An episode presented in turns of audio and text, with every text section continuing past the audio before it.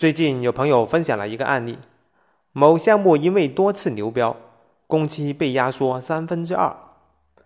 这是一个政府项目，三个月前就开始招标了，但是因为各种的原因流标了三次。原计划工期是三个月的，但是因为流标耽误了两个月。好容易这个项目终于拿下来了，本以为工期会顺延两个月，但是甲方要求一个月后必须交付，需求还各种不明确，而且还不让你缩小范围。如果你是这个项目的项目经理，你会怎样应对呢？你可能会说：“有没有搞错啊？一个月干三个月的活，有这个可能吗？需求还这么的不明确。”其实，你有两个有利条件。第一个有利条件，那就是这个项目的利润确实不错，咱们公司的领导愿意投入。而第二点，那就是工期虽然缩短了，但是原本三个月才能拿到的钱，你现在一个月就可以拿到手了。你说这不是一个好事吗？下面为你分析一下这个项目。首先，我们来谈一下需求各种不明确的问题。需求不明确的问题，其实还不是最恐怖的问题。如果你遇到一个客户，他有很多想法，一见面就滔滔不绝、叮铃哐啷的说出一大堆需求，你希望遇到这样的情况吗？解决需求不明确的问题其实很简单，那就是让我们公司中最熟悉业务或者是需求分析能力最强的同事出马。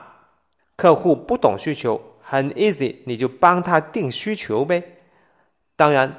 你要尽量的往简单的方向去定需求哦。同时，根据需求的重要程度以及依赖关系排序。那为什么要排序呢？因为我们可能会把排在后面的需求咔嚓掉、砍掉。第二点，客户对上线的时间点卡得很死的问题。你要搞清楚为什么卡得很死，到时会有谁来检查？其实时间卡得死，这是一个很常见的现象。就算客户对时间没有特别死的要求，他们也会号称这个时间是相当重要的，你们必须在这个时间点之前赶出来。对于政府项目来说，这个上线的时间点确实是卡的比较死的，因为政府项目。往往是向上级提交了计划，如果到这个时间点没有东西交付，他就不好交差了。所以呢，你要做到的是必须有东西交付，但是你并不一定都要实现全部的功能哦。如果到时有重要的领导来检查，你需要做一个综合的取舍，某些功能可能是必须实现的。某些功能可能只需要达到演示效果就可以了。什么是演示效果呢？你懂的。哦，我担心你不懂。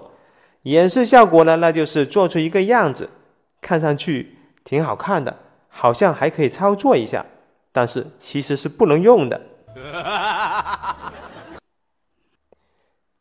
项目工期紧，我们往往会采用加班、赶工。降低质量这样一些方法来保证进度。我想说的第三点就是，牺牲质量保进度是不可行的。如果你这样子做了，可能大部分的功能表面上做出来了，但其实大部分的功能都有问题。这个时候，你不如舍弃掉部分功能不做，把精力集中放在一些基本的功能上，保证它们能用。可能效果会更好一些。你不要指望客户的满意度能达到八十分甚至更多。你承诺过多，但是做不出来，你的满意度就是零分。我不如降低一下客户的满意度，舍弃掉部分的功能。如果你有足够的魄力，顶住压力，集中火力，保证基本的功能能用。虽然客户和老板可能会骂你，但你不用担心，因为你至少可以有一个六十分。其实你只有两个选择，要么是零分，要么就是六十分。如果你想做的更多更好，想拿八十分以上，不好意思，你最终的结果可能就是零分。这就是项目管理的六十分万岁法则。增加更多的人手，或者是把部分工作分包出去，可能会加速进度，但其实对于这个情况来说是很难解决问题的。这意味着更多的管理成本、沟通成本以及磨合成本，工作质量也很难保证。现在只有一个月的时间，这么短的时间，其实很难找到合适的供应商。而我们这个项目是 IT 项目，是智力密集型的项目。一般来说是很难暴力拆解工作的，除非你的项目是劳动力密集型的项目，这个时候就可以考虑投入更多的人手，或者是把工作分解，把它分包出去。说了这么多，其实简单来说，那就是一点：你要勇敢的看范围，老板不答应也不要管，你必须顶住压力，又多又快又好又省的把项目做完，这是不可能的。作为项目经理，你是专业人士，做出你的勇敢判断，还有有担当的决定。所谓将在外，君命有所不受嘛。